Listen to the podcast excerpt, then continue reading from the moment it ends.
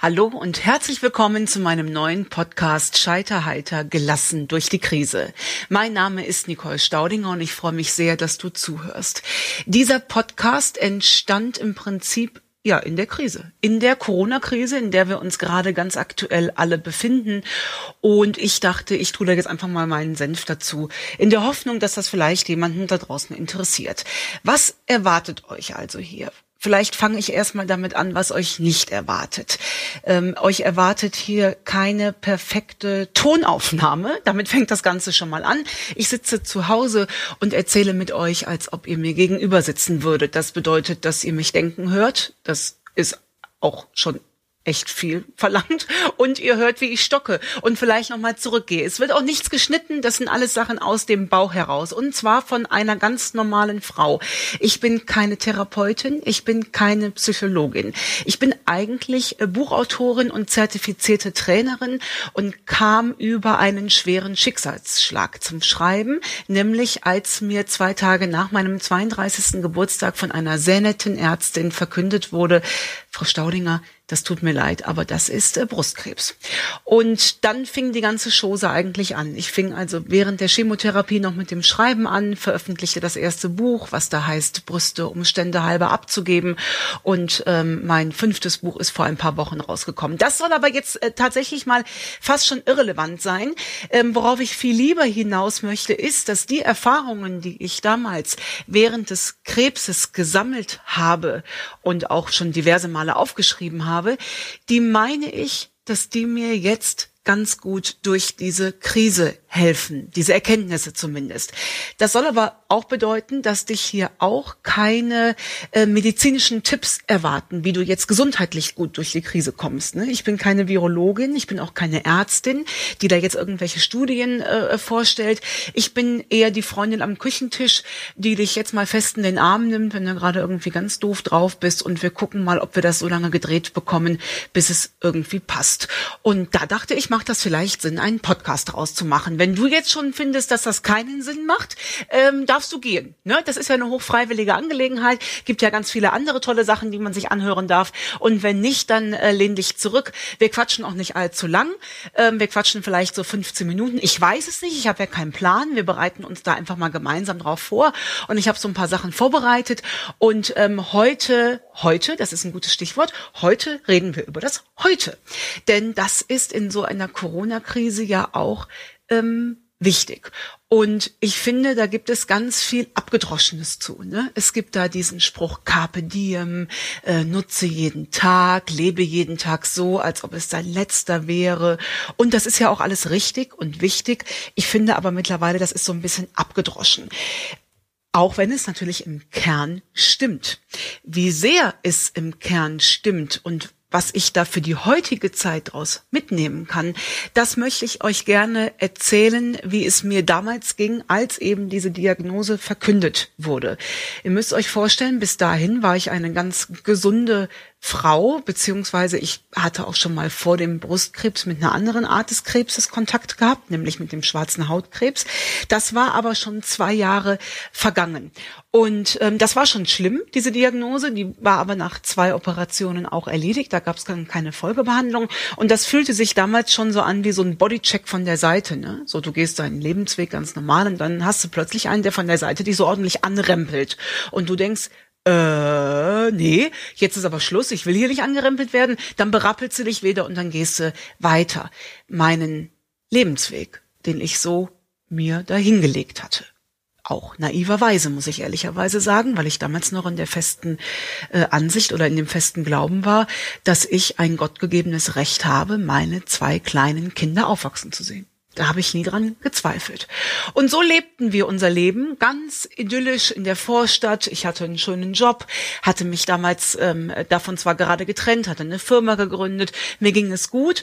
Und an meinem 32. Geburtstag taste ich mich morgens unter der Dusche ab, weil das so eine so eine Routine von mir war. Das habe ich ähm, immer mal wieder gemacht und fühlte auf einmal einen Knoten, der da äh, nicht hingehört. Dass ich da jetzt direkt Krebs im Kopf hatte, wäre gelogen gewesen, sage ich euch ganz ehrlich, denn ich war gerade bei der Mammographie. Ich war mir also eigentlich sogar relativ sicher, das kann vieles sein.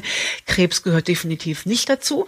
Und äh, dennoch war ich irgendwie ähm, zumindest wahrscheinlich unbewusst alarmiert, denn ich habe mir schon direkt für den Tag danach einen äh, Termin geben lassen und bin dann auch äh, von da aus zur Mammographie geschickt worden. Das soll jetzt alles keine Rolle spielen. Worauf ich hinaus möchte, ist ähm, dieser Moment, wenn du da liegst an einem schönen Tag. In meinem Fall war es der 17. Juni 2014. Das sind ja auch so Kerben, das wird man ja auch nicht vergessen. Genauso wie wir auch diese Corona-Kerbe jetzt nicht vergessen. Es gibt so ein paar äh, Kollektivkerben, nenne ich die immer, wie auch der 11. September. Ne? Der 11. September ist ein Kollekt eine Kollektivkerbe.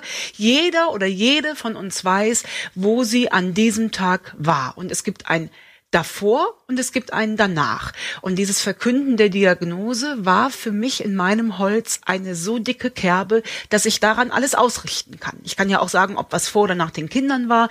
Und so weiß ich auch heute, war das vor oder nach dem Verkünden der Diagnose.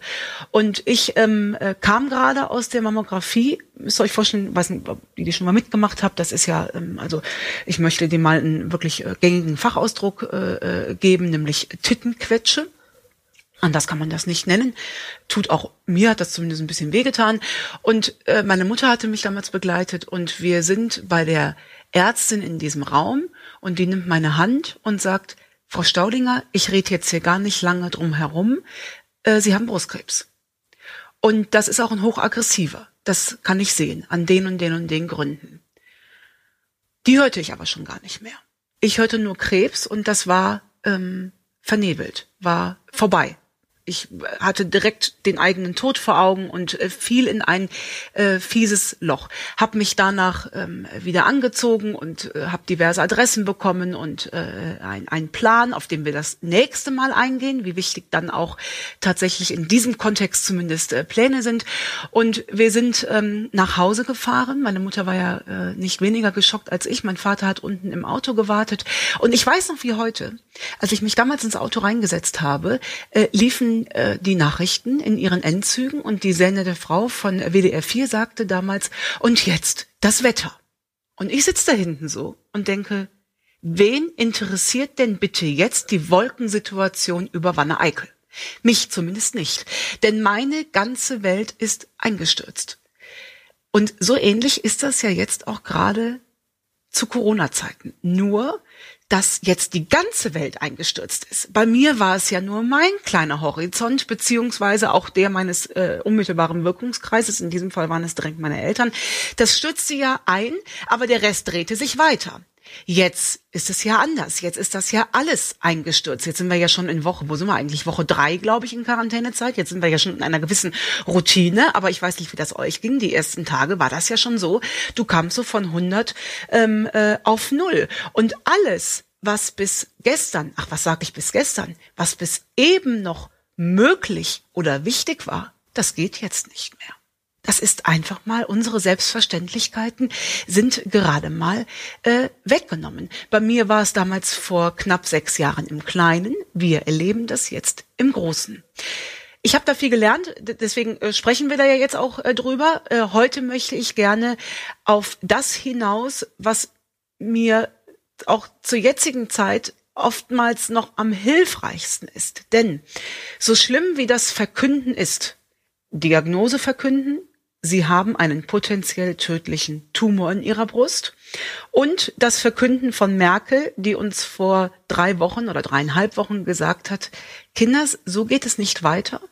Ähm, wir müssen jetzt diese und jene Maßnahmen hier ähm, äh, ergreifen, um das tatsächlich zu überleben auf mehreren Ebenen zu überleben. Was passiert? Dir nimmt ja einer so ein bisschen die Substanz, ne? Ähm, äh, diese, die, es ist ja so, als ob du in so ein Loch geschubst wirst. Aber es geht dir keiner an das Heute. Und ich weiß, das klingt äh, dramatisch, aber es ist so. Ähm, die Frau Merkel und auch die Ärztin damals, die hat uns nicht vor den Bus geschubst. Ne? Ähm, das Leben war nicht ad hoc vorbei. Genauso wenig wie die Ärztin ähm, mich getötet hat mit den Aussagen, genauso wenig äh, hat die Merkel uns äh, damit getötet. Sie hat uns nur gesagt, ähm, äh, dass das unter Umständen äh, schwierig ausgehen kann. Aber streng genommen geht uns an das heute keiner dran. Das wusste ich aber damals noch nicht. Für mich stürzte meine Welt einfach ein. Und es dauerte Tage, bis ich mich davon wieder berappelt habe. Und es war tatsächlich dann der 25. Juni. Ich kann das deswegen so genau an diesen Daten festmachen, weil der Max da Geburtstag hat. Ich habe zwei Kinder, ähm, die waren zum damaligen Zeitpunkt zwei und fast sechs Jahre alt. Und der Max ist an diesem 25. Juni, das sind also, lass mich schnell rechnen, acht Tage nach der Diagnose, hatte Max Geburtstag. Der ist sechs Jahre alt geworden. Und das war eine Phase, in der ich dann gerade in den Staging-Untersuchungen steckte. Das soll heißen, wenn du die Diagnose Brustkrebs bekommst, ähm, ab dann ist alles standardisiert. Du fällst in ein, in ein Netz von Menschen, die sich damit auskennen, Klammer auf, genauso wie wir ja jetzt auch in einem Netz von Menschen sind, die sich damit auskennen, Virologen, Ärzte und so weiter. Äh, so fiel ich damals auch äh, in dieses Netz und äh, ab da ist alles standardisiert. Und zu diesem Standardverfahren gehört eben auch das Absuchen im Körper nach Metastasen. Soll heißen, man guckt, ist es wirklich nur Brustkrebs oder ist der ähm, Gegner hier vielleicht viel, viel größer? Die Untersuchungen sind deswegen so wichtig. Du wechselst mit dem Auffinden von Fernmetastasen von der kurative auf die palliative Seite. Soll heißen, wenn sich der Brustkrebs wirklich nur auf Brust und im Zweifel auch Achsel mit befallenen Lymphen beschränkt, dann hast du eine relativ gute Chance, da als geheilt rauszugehen. Währenddessen, wenn Fernmetastasen auftauchen, ähm, äh, ist diese Chance schon um einiges niedriger. Und das ist für die Seele auch nochmal eine ganz andere äh, Voraussetzung. Das heißt, dieses Absuchen ist dann tatsächlich essentiell. Das sind drei Staging-Untersuchungen. Ich hatte an dem 25. Juni zwei schon hinter mir, äh, aber die dritte, die sogenannte Knochenzintigraphie, stand an dem 27. Juni an. Oder an dem 26. Einen Tag nach Max Geburtstag. Und dazwischen war eben dieser Kindergeburtstag. Und da bin ich morgens wach geworden könnt ihr euch vorstellen, es geht einem da echt nicht gut. Ne? Körperlich ist das äh, alles noch auszuhalten, logischerweise. Du hast ja keine Schmerzen. Krebs tut ja nicht weh, aber seelisch ist das oder war es zumindest für mich, vielleicht bin ich da auch Mimimi, aber für mich war es eine enorme Belastungssituation. Aber an diesem Tag hatte der Max Geburtstag. Und ich weiß noch wie heute, wie ich morgens mit meiner Mutter, die mir zu dieser Zeit und auch bis zum heutigen äh, Zeitpunkt eine sehr große emotionale Stütze war, wie ich zu ihr am Telefon gesagt habe, Mama, egal was da jetzt kommt, Egal, was da morgen für ein Ergebnis rauskommt, heute wird Geburtstag gefeiert. Und das muss ich erst lernen. Das heute, das haben wir erstmal sicher. Beziehungsweise streng genommen ja sogar das nicht. Ähm, wir haben jetzt gerade, ich sitze hier vor meinem Rechner, 14.23 Uhr, also heißt, wir haben irgendwie so kurz vor halb drei. So wie es aussieht, wird heute nicht gestorben. Morgen gucken wir dann mal weiter. Und diese Erkenntnis, dafür musste ich erst ähm, todkrank werden, um das zu erfahren. Das heute kommt nicht zurück. Die Diagnose geht mir an das heute nicht mehr dran. Und jetzt stell dir mal vor, ich hätte dem Krebs eine solche Macht gegeben, dass er mir auch den sechsten Geburtstag meines Sohnes zerstört, weil ich es nicht schaffe, mich darauf zu fokussieren. Dann hätte, dann hätte ich mit der Behandlung ja gar nicht anfangen müssen. Dann hätte der Krebs mir schon Lebenszeit geraubt, die ja auch nicht wieder zurückkommt. Der Max wird nur einmal sechs. Es gibt auch nur jeden Tag, jede Sekunde nur einmal. Und das hilft mir enorm. Das hilft mir auch tatsächlich mit manchmal, das wird weniger, aber äh, alle, die schon mal an Krebs erkrankt sind, wissen, dass plötzlich sehr viele Experten um einen herum auftauchen, die mit Sicherheit gut gemeinte Tipps äh, an den Tag bringen. Aber nicht viele davon sind tatsächlich hilfreich. Und äh, für mich war das Schlimmste, was ich mal in meiner Umgebung gehört habe, als ein älterer Mann äh, zu mir sagte, Ach du je, mit 32 schon Krebs, ja, da kannst du ja machen, was du willst. Wenn du den Kack erst einmal im Körper hast, dann kommt der immer wieder. Das hat mich zwei Tage gekostet, um nach dieser Aussage wieder aufzustehen. Und da musste ich auch viel draus lernen. Ne? Sprechen wir auch nochmal drüber. Wem gestehe ich das eigentlich zu, mir da wertvolle Lebenszeit durch Ärger zu klauen? Wem schenke ich äh, Gehör? Auch eine sehr wichtige Frage jetzt zu der Krise. Ne? Was gucke ich mir an? Äh, ganz gezielt an? Was höre ich mir an? Ähm, äh, von wem lasse ich mich äh, beeinflussen? Aber ihr seht, wir schweifen ja jetzt schon wieder ab, weil ich ja wieder kein Konzept habe, Kinders. Ich habe ja nie ein Konzept, deswegen schweifen wir ab. Wir kommen nochmal zurück zum Heute. Denn Quarantänezeit hin oder her, Kinders, auch das kommt nicht mehr zurück. Diese Lebenszeit kommt nicht mehr zurück und ich bin mir ganz, ganz sicher, nächstes Jahr um die Zeit sind die Sorgen von heute auch schon die gute alte Zeit von morgen. Nächstes Jahr um die Zeit sitzen wir da und sagen, weißt du noch damals, ja, weißt du noch damals, als wir in Quarantäne waren? Das heißt, so schlimm wie diese Zeit gerade ist, auf vielerlei Ebenen, ich bin auch Künstlerin, ich bin auch Betroffene der ersten Stunde, meine, meine, alle meine Termine sind abgesagt. Ich weiß unter uns, unter uns gesagt, sagt man das eigentlich im Podcast? Ist ja gar kein unter uns, ist ja auch egal. Unter uns gesagt, weiß weiß ich auch nicht, wie das weitergeht, wie die Welt danach ist, ob ich überhaupt noch mal, ob überhaupt noch mal Leute zu meinen Auftritten kommen, ob danach die Welt eine ganz andere ist, ob die nur noch irgendwas anderes sehen wollen. Ich weiß es nicht. Ich weiß nur, auch ein Thema sprechen wir vielleicht sogar das nächste Mal drüber, ähm, dass die Sorgen, die ich mir heute mache, gar keinen Einfluss haben auf das, was da kommt. Die gehen mir nur an das Heute dran.